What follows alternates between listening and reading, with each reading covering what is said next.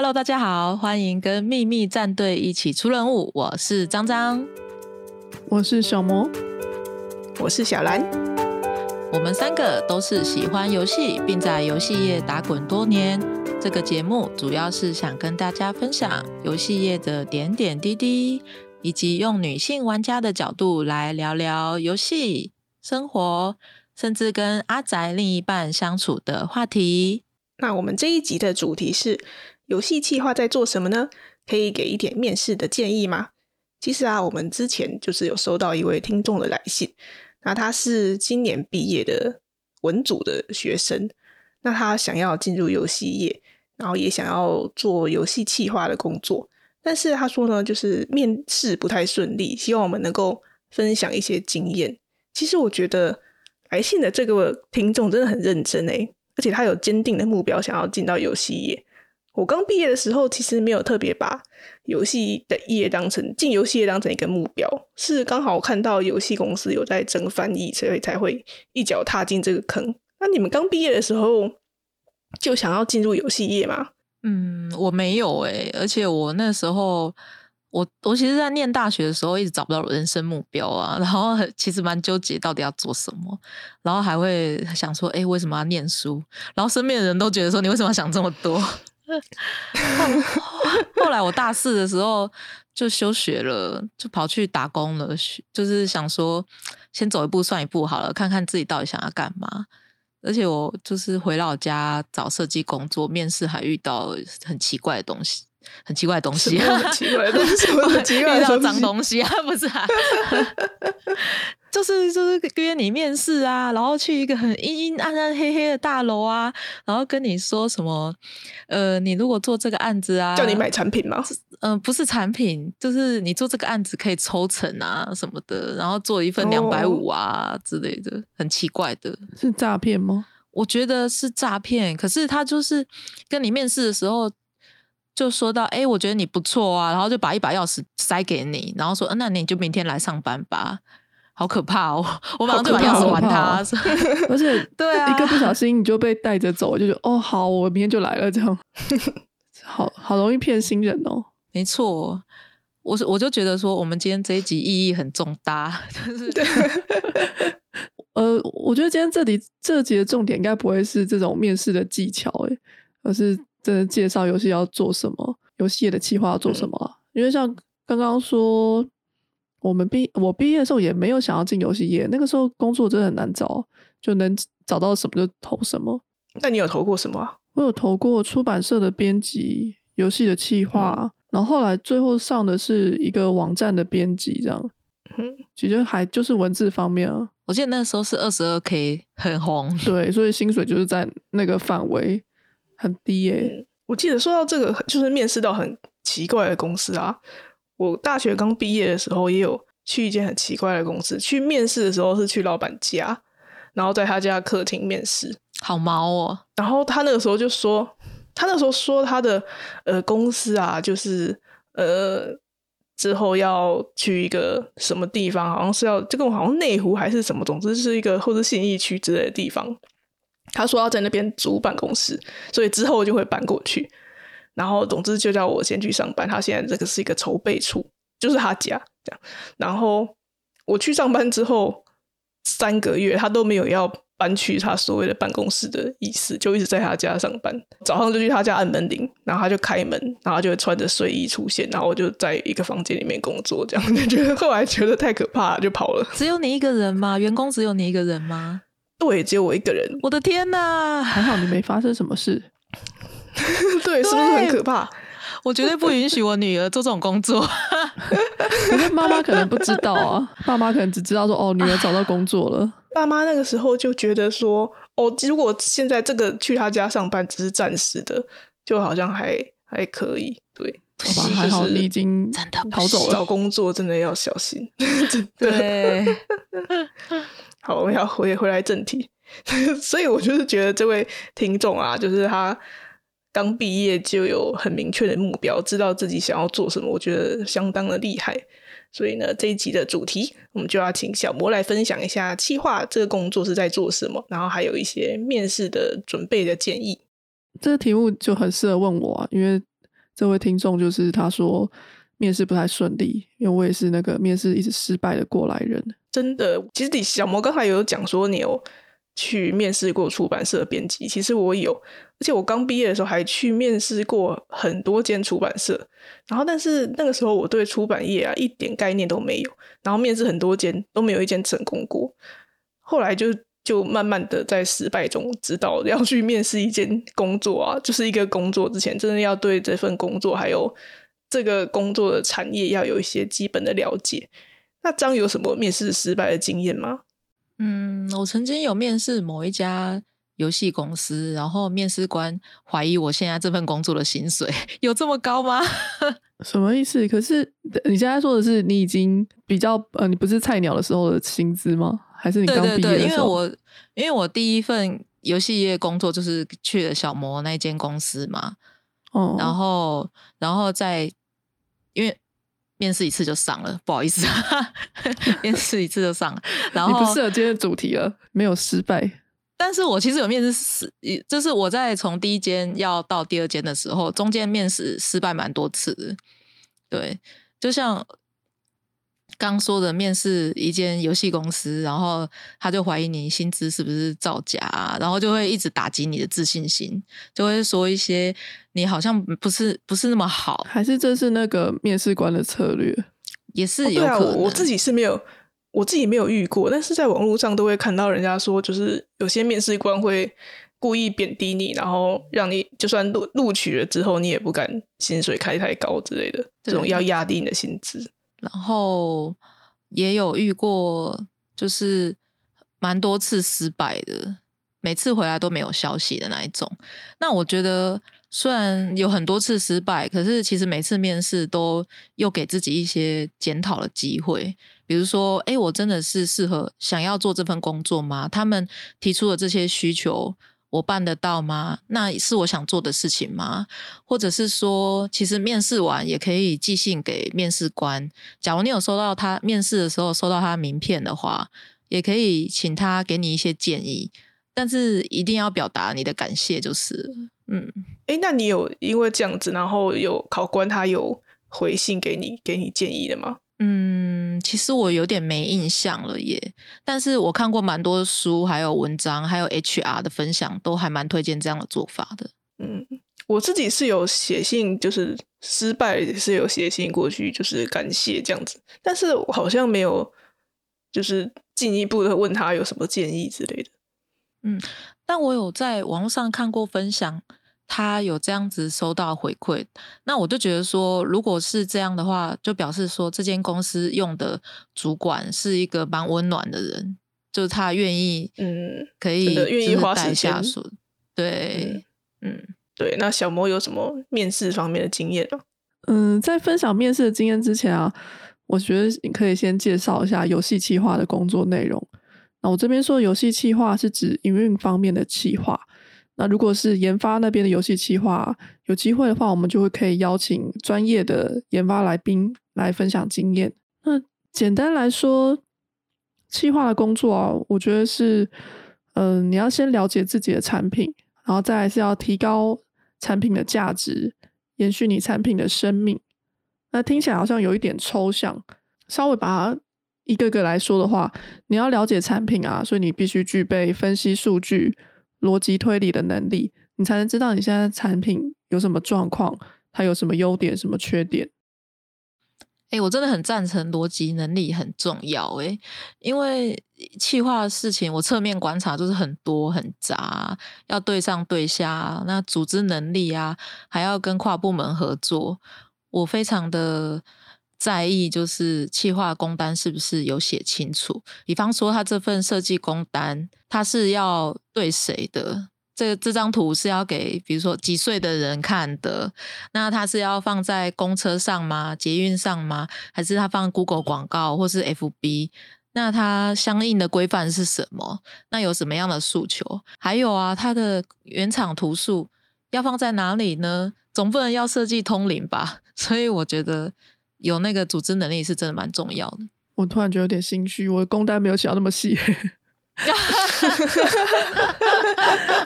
嗯没关系，你们家设计会通灵就可以。像是 T A 这些，如果今天没有特别的说明，就其实就是没有特别的状况这样。只有说今天要特别要求说，我这个东西可能是要投到好假设啊小学生，我才会强调说今天 T A 是小学生。一般来说是没有特别在讲的。好，这是一个可以趁机学习改进的地方。然后刚刚说，哦，第一个是你要了解自己的产品嘛，那你了解产品之后，你才能够提升你产品的价值啊，因为你要放大产品的优点，然后弥补产品的缺点。直白来说，就是你要让这个产品可以赚钱。这个钱不一定是有形的金钱，可能不是游戏的营收，它也可能是无形的，像是提升游戏的知名度、公司的形象等等。所以，为了达到这样的目的啊，你就要针对你今天的需求去做各种活动的提案。嗯，因此这很需要个人的创意。然后你提案之后，不是说你想就一定可以执行，甚至更多事情是你一个人做不了的，所以就会需要跨部门的人力资源。所以沟通协调能力就很重要。真的，我又说真的了，因为企划就常常夹在工程师和设计中间呐、所以就嗯，沟通能力真的好重要哦。对，然后呃，计划其实很多的工作就是在各个产品呃这个各个部门之间当沟通的桥梁，然后嗯，做这些事情的主要目的嘛，就是让你的产品生命更活得更久。那它的范围可能很多，例如说你要怎么让玩家留下来，怎么提高营收，然后怎么在兼顾营收跟游戏的生态健康上面要保持平衡。那这些事情的一切的基础都是建立在你对产品的了解上，而产品的了解除了你自己本人一些直觉上的，或者你经验上的感觉，还有很多是来自于数字的分析。这样其实刚才听你这样讲下来啊，觉得诶，企划好像有蛮大的权利耶，像说就是，呃，他可以决定要办什么活动的感觉。那所以企划刚进公司就会负责做这些吗？还是会先从其他的工作开始做起啊？嗯，我觉得他不是有决定办什么活动的权利，他是他顶顶多是有可以提想要办什么的权利，但是决定权通常不会在企划身上。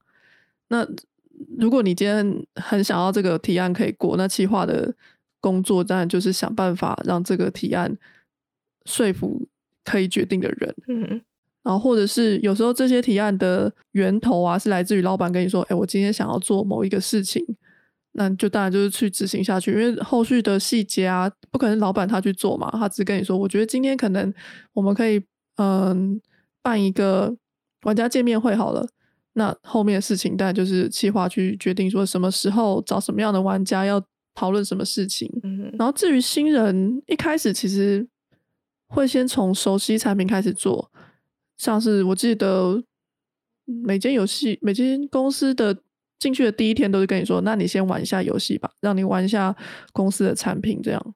说到要先玩自家产品的游戏，那我觉得如果企划的工作可能后来发现不适合自己，或者是面试一直卡住，但是还是好想进游戏业，也许可以尝试看看 QA 这个职务。除了 QA，然后是游戏客服也是一个方向，或者是社群小编这些职务的，我觉得他们没有什么优劣高低，不是说你做客服或做社群就比较好或不好，而是说你要先知道你自己我觉得每个工作都有他的专业的所对在。你可能知道自己的专业，像嗯，例如说我好了，如果今天我要做客服，要跟玩家沟通，我觉得我能力上可能就会遇到了瓶颈，可能马上就被客诉到爆了吧。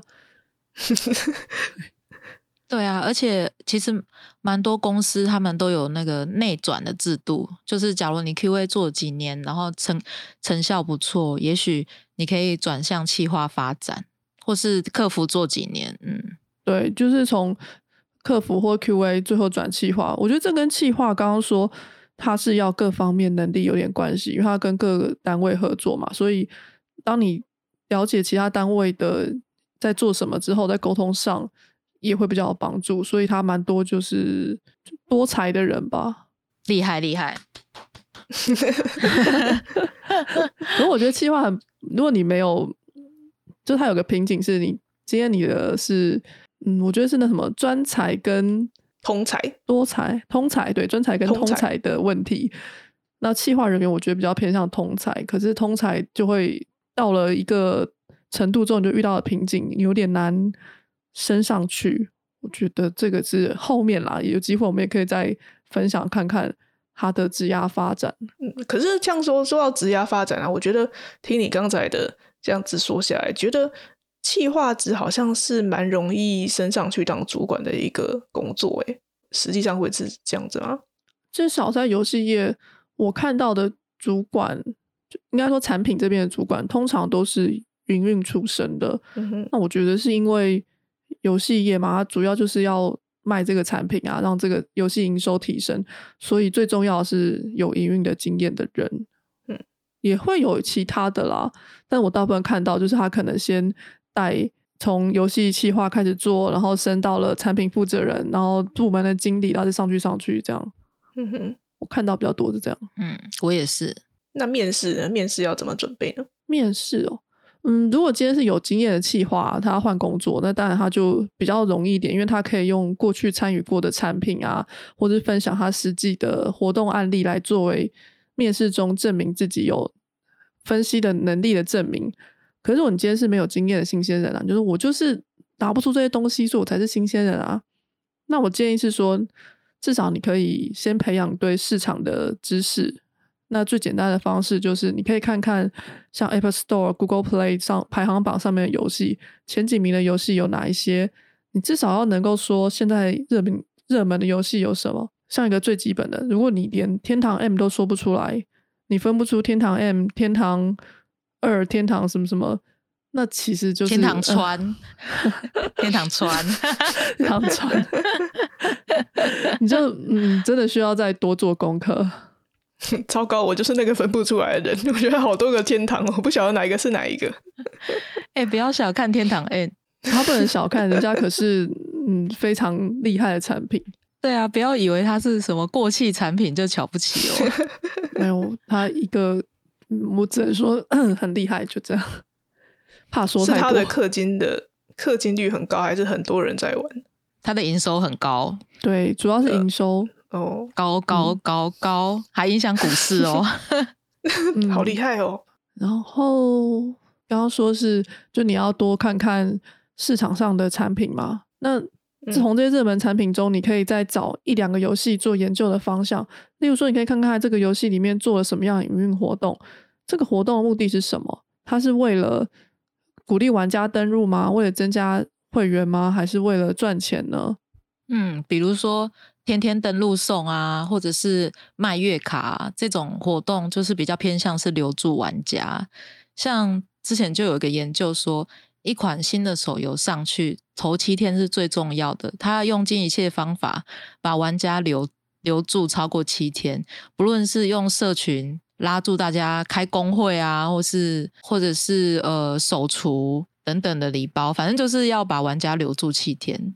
对，因为像手游会看一个数值是那留存率，看他说，呃，今天的进来的人，明天还会留吗？留的比例是多少？七天又多少？会看这些数字。嗯，那我想问呢、就是呃，人家手手机游戏常常会有那个事前登录，其实这事前登录的作用到底是什么啊？就是游戏上线的时候，你要下载啊，确保 你对游戏上线那天要下载啊。就是提醒你说，哎、我们的游戏要上喽。然后你有先去登，因为通常事前登录会送东西啊。然后嗯，他就鼓励你说，你先来登录，至少你看到讯息说，啊好，呃，例如说九月一号有新游戏，它八月可能就开始嗯开放登录了。然后九月一号的时候，你就会收到，因为你在登录的时候，通常会要填你的手机号码或者是 email。嘿，他在上市那天就会发通知告诉你说，我们今天上市喽，赶快来看看吧。你等于说它多一个提醒你的方式，这样它跟家用主机的那种预购又不太一样嘛，因为它只是提醒你，它没有对，就是你已经买了之类的。没有，它就只是一个，它就也是啊，偏向手游通常是免费。有一种事前登录，就是、嗯呃，它是透过 Apple 的系统，比如说你是 iPhone 玩家，它透过嗯 iOS 的系统，让你你的事前登录是游戏上架的那一天，它就自动帮你下载到手机。嗯，现在也是有很多好方便哦。对，可是嗯通常也还是免费的啊，因为其实主要的用意就是呃触及到潜在的玩家，因为他要、如果他没有做这件事情的话，就要靠别的行销打广告啊，来让你发现有这个游戏。那事前登录是一个大家都很常见的一个用法啦。嗯，对，像是我觉得有一个蛮好的比喻，就是比如说你看连续剧啊，连续剧快要结束了。然后它嗯。片尾不是都会说，哎、我们在某某天即将播放什么什么什么什么，然后每天都广告下一下一部剧嘛，对对对对对，广告下一部嗯。剧，我觉得事前登录就有点这样，可是它又多了一步，就是帮你控制你的录、呃那个录影时间，就是他先帮自己嗯。设定好，强迫你一定会看得到这部剧，有点像这种感觉。哦，了解，因为其实，嗯，手游的第一件事情嘛，就是确保有很多人下载，很多会员，因为有人你才会有营收啊。所以，嗯，像事前登录这种比较容易可以吸引人进来的工作，没有做才是奇怪的。那所以事前登录不是像什么印量调查那样子的作用吗？不是诶、就是预估到时候第一天会有多少人玩，嗯，不是这个样 用意吧？就是预估了，他好像也不会，因为假设今天事情登录有二十万人好了，这二十万人中、嗯也不可能二十万，甚至连他连十万、五万都不一定，就他不会比例哦不会那么高。然后印量调查会也是啊，就是会有人对放掉。笑死！印量调查的意思是说，你可能要参考他说你要印几本书，可是事前登录你不可能说哦，我今天推估我的呃是玩家人数可能十万，所以我就准备十万人的规格的伺服器，这样到底是不是啊？所以无关这样。哦，嗯，了解。而且除了刚刚说除可以研究游戏的活动之外，因为现在的营运计划、啊、不是只有单纯专注在游戏的内容，有一些也要负责对外面的行销，所以你也可以观察看看这些产品它在游戏外做了什么样的行销活动，例如说它可能跟什么样的产业做业合作，像麦当劳啊、肯德基啊，是不是还有做这样的合作呢？那为什么要做这些事情？其实都会对你有对新鲜人有帮助啊。简单来说，就是你是一个经验不足的新鲜人，那你就用经验丰富的前辈们的工作的成果来参考，说，诶，我可以从里面学到什么，看看他们做了什么事，去推敲为什么要做这件事情。比较明显的例子，像是以前在做 online game 的时候，几乎游戏上市都会要打电视的广告，可是像现在串流影音啊、YouTube 这么多的情况下，你假设你是一个产品的负责人，你手上的产品现在要上了，你要不要现在要上电视广告吗？这就是一个你可是我会现在就是。觉得在在过年的时候都会有好多同样的广告一直播、一直播、一直播，我觉得好烦哦。他就是在洗脑你啊！对啊，没有就代表说 电视广告是有效的啊、对，真的七骑士那个时候有一段时间超常看到。可是更多的是你花的钱可能也没有。那至于电视广告有没有效，嗯就是你要考虑的事啊，就是大家其实不会被七骑士洗脑吗？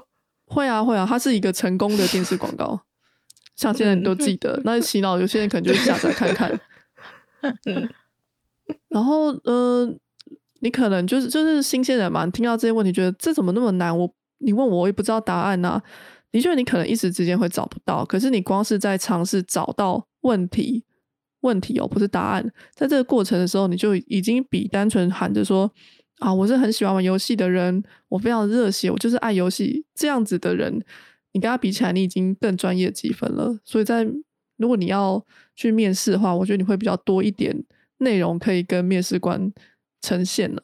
当你听到这一集 podcast 的时候，我相信你已经比 你已经比其他人还要多一份自信。希望这位听众听到的时候，你已经找到工作了。如果你真的还没找到，那就希望这一集能够帮助你找到工作。那如果说你希你想要了解十四梗要怎么操作啊，这方面虽然已经有点偏行销或是社群小编，可是里面其实有很多很值得的、值得阅读的资讯。我推荐 FB 有一个社团叫做社群洞，洞是亲子洞的洞，就是这里面有非常多很好的案例分享，都可以让你去呃探寻一些有创意的案子。我不知道这社群哎，我觉得我现在就要加入，现在就可以加入，现在立刻去搜搜寻。比方说，最近很红的一个一个梗，就是有一个人他想要假装他是空姐男朋友，你说一那个 IKEA 的鲨鱼对对对对对对对，他就贴了一张照片，做一个正一个空姐正妹的照片，然后他说那个是他肩膀靠在他肩膀上，结果是 IKEA 的鲨鱼，然后 IKEA 的小编马上就就是。追着这个时事就贴文了，好厉害哦！那在这个社团里面，除了会分享这样子案例之外，还会分析说他们为什么要这样做，他们背后的思路是怎么样，为什么他们会操作这个议题，以及他们怎么观察到这个议题现在正在火热。我觉得我现在就好，真的想加入。对啊，我没有叶配哦。这个 FB 社团非常棒，而且里面就是很多温暖的人。呃，因为。我相信有些人，他们自己有很多丰富的经验之后，也也不一定要告诉别人自己是是怎么办到的，这都是很合乎人之常情的。但这个社团里面，就是有很多人很愿意，就是把自己成功的案例，怎么成功的，用什么管道，用什么工具，都可以无都无私的在这个社团里面分享。蛮好，你这样子让我很不想录音哎，马上就想加入，马上去加入，想看里面在做什么。可是我可以理解那个刚刚张说，有些人他虽然有经验，但也不想要分享。我觉得那个不想分享，有一方面是也不不好意思分享。像我今天做这集 p o c k e t 我也觉得有一点点惶恐，是我真的可以讲这些内容吗？然后觉得我的。嗯，同事或者是我的前辈们听到会不会觉得有点自不量力的感觉？可是我，你就是克服了这个心魔吧？觉得我们还是把自己知道的事情跟大家分享一下。那也许有适合的地方或不适合的地方，就大家互相交流这样。小魔今天开始成为一个温暖的人，帮你拍手。No，我不要当温暖的人。然后当混混沌混乱中立，对我要当一个看戏的人。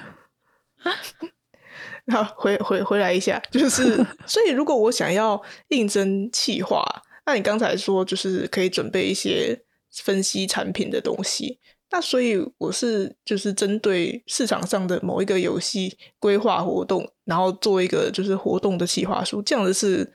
有有用的嘛？就是在面试的时候是有利的吗？我觉得是有用的，因为怎么样都比你两手空空的去面试好太多啦。而且其实面试的时候有时候被会有一些笔试，他会问你说：“如果你今天啊，我们的游戏是什么游戏？然后你想要提升人数的话，你会做什么样的事情？”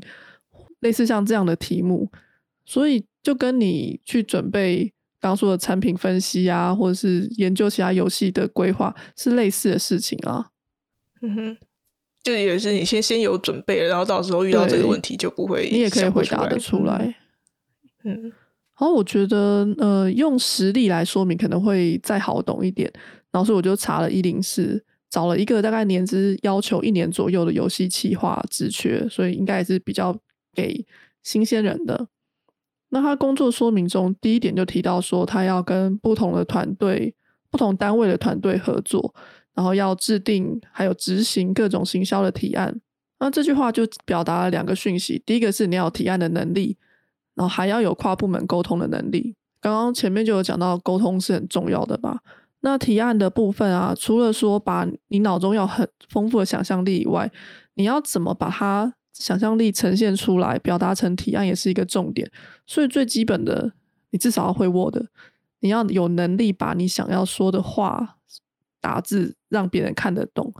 就这听起来好像很简单啦，唉，叹一口气，那其实是蛮难的。就现实中，我有遇到蛮多人是有点词不达意，我觉得这很需要加强。就你不是用不用写的很美很多。可是你要让人看得懂你想要做什么，然后呃，除了你好最基本你要会 Word 以外，那更进阶，你不可能拿一张 Word 就去提案了，你可能你还要再把它整理成简报，然后简报除了你要会做成简报档以外，你还要练习表达的技巧，因为简报真的不是你把所有的资讯就贴上去，然后你再照稿念就可以了。我记得以前大学的时候啊，上课都会学说做这种简报，一页的字就是上面的字要尽量的少。不过实际上到在公司工作，就是莫名还常常看到一页上面密密麻麻都是字的那种简报。哎，我真的是。没办法耶，真的是，嗯，希望大家可以用少少的字，然后传达精准的讯息，不然大家坐这么远，然后你的 PPT 密密麻麻的，会让人想睡觉哎。其实，而且其实大家，因为你 PPT 一上去，然后上面很多字，然后底下在听的人就会想要把那些字看完，其实就不太会听你在讲什么。嗯，对，我觉得这样也是不太好。这有分两个，我一开始我也觉得 PPT 那个 BP。PPT，我讲 PPT，PPT，PPT 上面的字要尽量少，要很简要。后来我发现，其实简报它有两种形式，第一个是真的会上台简报那一种，然后第二个是它有类似企划书，只是它的格式是用简报。那如果你今天是第二种形式的话，当然每一页的资讯就会很多，因为它是要让人家直接看了知道你在说什么，就类似企划书嘛，所以那是另一种另一回事。但如果你今天是要上台的话，我的确也是认为，嗯，讯息越少越好，就讲重点。一件通，例如说一页简报中，你其实只要表达一件事就好了。因为大家有时候会觉得我要把简报写得很丰富，所以这一页里面他可能插了四五张图，同时有四五件事要说。其实对像刚刚说台下的人，他看觉得讯息太多，不想就没办法听你在讲什么。嗯，然后嗯，好，这是你。的提案能力吧，因为你要把你想要的想办法推销出去，所以要具备提案的能力。呃，第一集就有提到说，企划是高级的打杂工，什么都要了解一些。所以你除了提案以外，你还要跟其他各部门的人沟通，不管是设计、客服、QA、城市等等。而且因为通常企划是发需求的人，所以你要怎么在有限的时程压力下？跟其他部门的人沟通，说请他协助你完成这个工作，就是很重要的能力。因为你不可能两手一摊，就说哦，今天要做的 banner，因为设计的工单满了，插不进去，所以我就不做了，开天窗了。诶，我很好奇，那像说设计工单插不进去的这种情况，要怎么办比较好啊？是要去拜托设计帮你插单，还是要优先去设法争取更多时间呢？觉得这好像很适合张来回答。因为他就是一个 让我来，让我来以一个被拜托而且受害者的角度来分享一下。首先，我们可以有几个方法。第一个方法就是，呃，你可以跟设计沟通一下工作的优先顺序。比如说，A 工作有这么重要吗？也许 B 工作更重要。那是不是把时间往后挪一点，把 A 工作的时间往后挪一点？那第二个就是。那这这个工作可以简单做吗？我们就是呃，不要做的这么精致，或者是说呃，过稿的人不要这么多，也是一种方法。那第三个就是可以用之前的修改吗？如果可以用之前已经做好的图去稍微调一下或改文案，就会速度上会快很多。那第四个就是原厂有没有提供模板？呃，有的时候原厂会很好心，他们有提供原文的网页模板，这时候就可以直接拿来做中文化使用。也有一个方法，就是跟其他团队借人，你可以先私下的询问其他团队的设计有没有时间可以支援，确认对方有时间之后，再请自己家的 PM 跟对方家的 PM 借人，不要自己就跟他说：“哎，你可不可以帮我？”最好还是透过你们专案的 PM 会比较好。那再来，你也要检讨一下，下次我们可以怎么样避免？虽然很难避免啦，我自己也知道很难避免。对，但也许可以用一些呃，比方说，我这个游戏它的活动周期可能两个礼拜会固定上一个大活动，我可能会有一些心理准备，在什么样的时间点会杀出一个程咬金。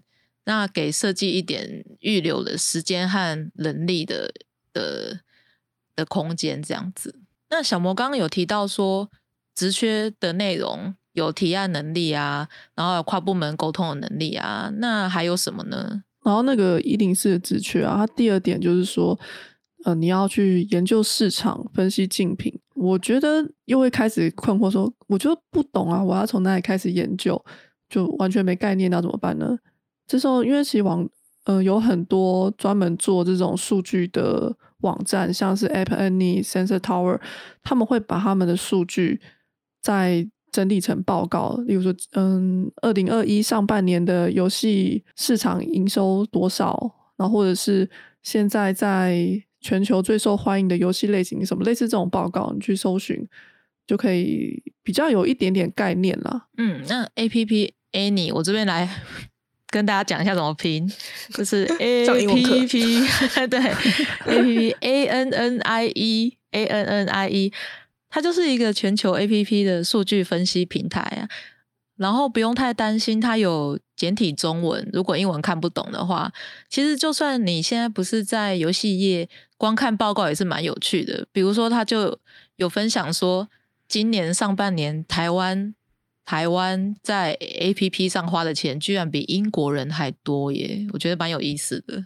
这边的所谓的 A P P，它是不包括，就是它也是不只是游戏，包括所有的 A P P 消费的。对它。有各种报告，有些是它就是全部的类型，然后游戏它会特别说是游戏这样，反正它就是一个很多种，因为它是一那个数据分析平台，它是针对所有的嗯有上架 Apple Store 或者是 Google Play 的，因为他们这样就会有数据产生。原理是什么？我其实不知道他们会采会会抓到诶，但他们就会分析出来。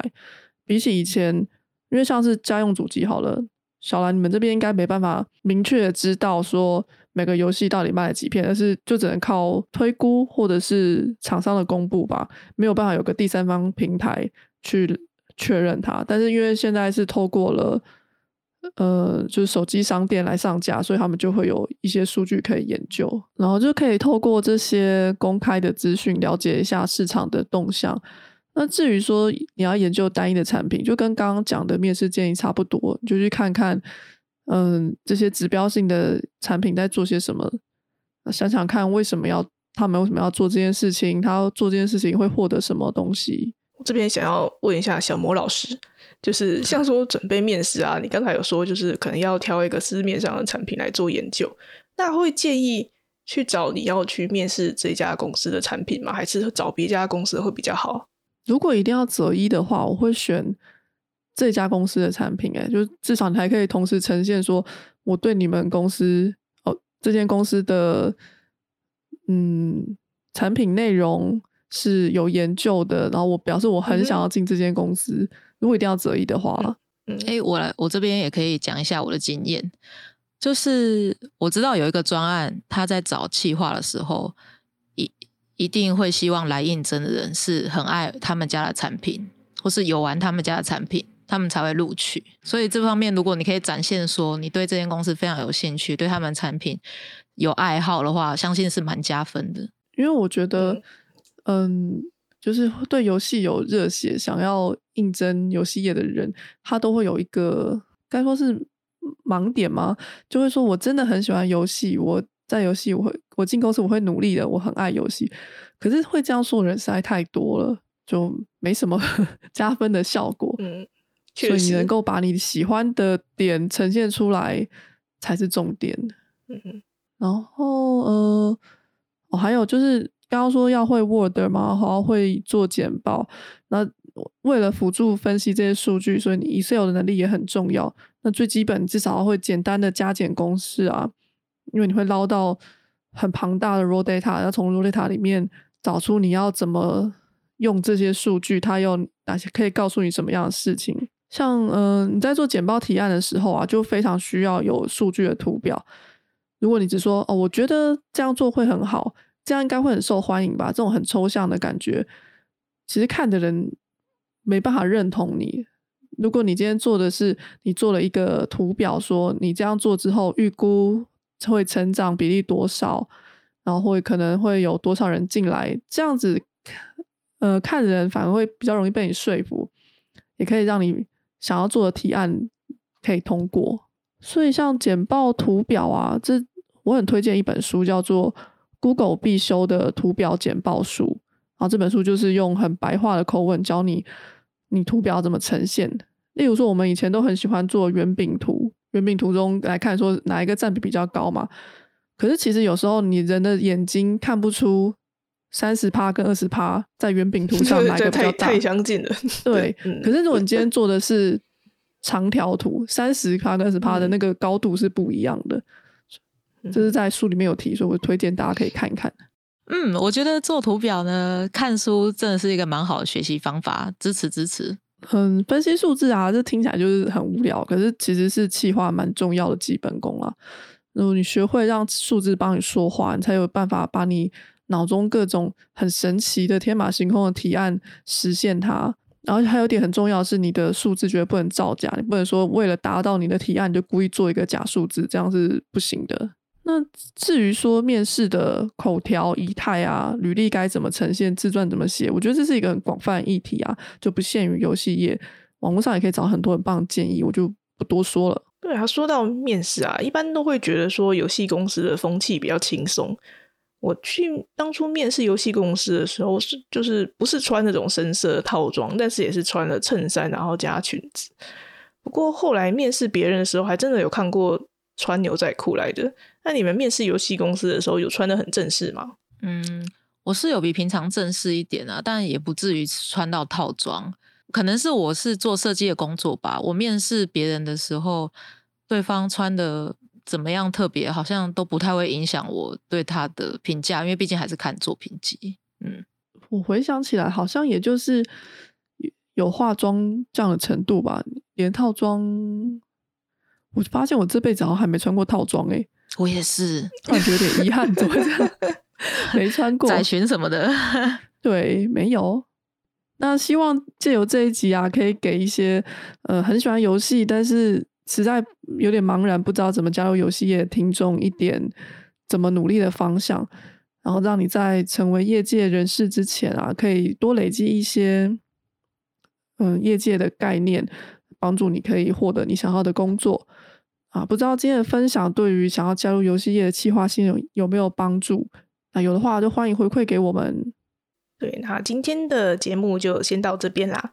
不知道大家觉得内容怎么样？希望不会有就是太严肃的感觉，讲的好像好像在上课一样。总之呢，下一集我们会说教的感觉。对，下一集我们会聊轻松一点的话题，就是女生到底都爱玩什么游戏呢？如果想要推坑不玩游戏的女生玩游戏的话，要怎么选择呢？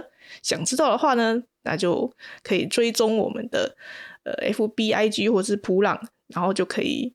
呃，不会错过我们下一集。那对对节目有任何的问题呢，也都可以透过匿名的信箱留言给我们，让我们知道哪里可以改进，或是想要听到什么主题，都可以告诉我们哦。那总之今天就先到这边，拜拜，拜拜。